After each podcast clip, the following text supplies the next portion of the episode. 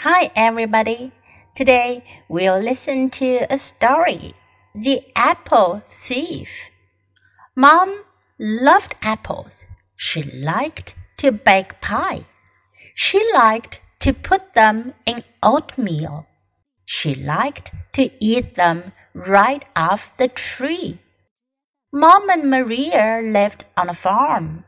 They had horses and cows. They had a lot of land.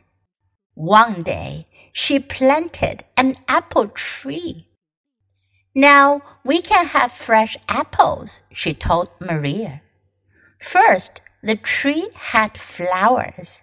Then it had little green apples.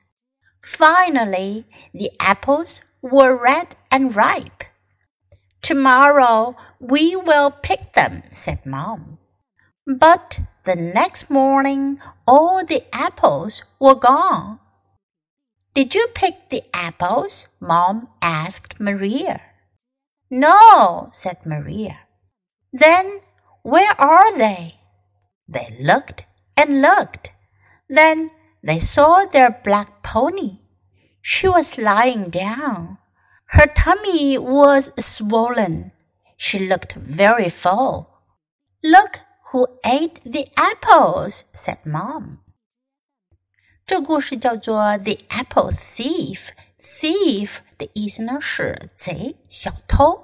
The Apple Thief 偷苹果的贼。Mom loved apples。妈妈很喜欢苹果。She liked to bake pie。这里的 pie 呢是指 apple pie，苹果馅饼、苹果派。Bake 烘烤、烘焙，她 喜欢烤苹果派。She liked to put them in oatmeal. Oatmeal 就是用燕麦煮的粥，燕麦粥，或者呢用牛奶泡的燕麦也可以叫 oatmeal。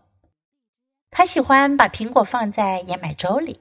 She liked to eat them right off the tree. Right off the tree 是指苹果刚刚从树上摘下来。妈妈喜欢吃刚刚从树上摘下来的苹果。Mom and Maria lived on a farm. 妈妈和玛利亚住在农场。They had horses and cows. 他们养了马和牛。They had a lot of land. 他们还有很多的土地，land 土地。One day she planted an apple tree. Plant 种植种下。有一天，她种下了一棵苹果树。Now we can have fresh apples, she told Maria. Fresh 新鲜的。妈妈告诉玛利亚说：“现在我们可以有新鲜苹果吃了。” First, the tree had flowers.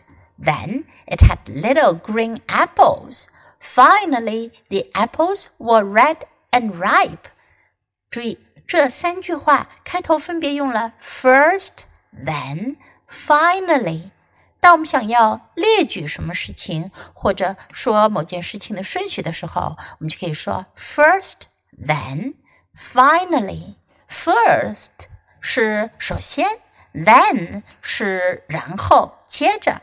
Finally 是最后，起先呢是苹果树开花，然后呢是长出了小绿苹果，最后呢，the apples were red and ripe，苹果变得又红又熟。Tomorrow we will pick them," said Mom. Pick 在这里呢表示采摘。妈妈说明天我们就来摘苹果吧。But the next morning, all the apples were gone. 可是第二天，所有的苹果都不见了。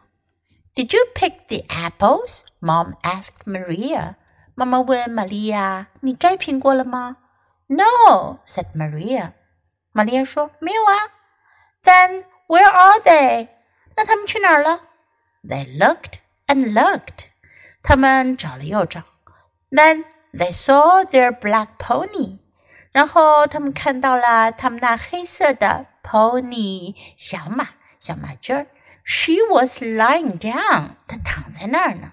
Her tummy，她的肚子 was swollen。swollen 是一个形容词，表示肿胀的。她的肚子呢肿胀起来，胀得大大的。 looked very full. 她看上去很饱。Look who ate the apples, said Mom. 妈妈说：“看看谁吃了苹果呀。” Okay, now let's read the story together. The Apple Thief. Mom loved apples. She liked to bake pie. She liked to put them in oatmeal. She liked to eat them right off the tree. Mom and Maria lived on a farm. They had horses and cows. They had a lot of land. one day, she planted an apple tree. Now we can have fresh apples, she told Maria. First, the tree had flowers. Then it had little green apples. Finally, the apples were red and ripe. Tomorrow we will pick them, said Mom. But the next morning all the apples were gone. Did you pick the apples? Mom asked Maria. No, said Maria. Then where are they? They looked and looked. Then they saw their black pony. She was lying down. Her tummy was swollen. She looked very full. Look who ate the apples, said Mom. Do you like today's story? 你们喜欢今天的故事吗？如果喜欢的话，别忘了给 Jess 老师点赞哟。你可以在 U 英语公众号找到今天的故事的英文和中文译文。Thanks for listening. Until next time. Goodbye.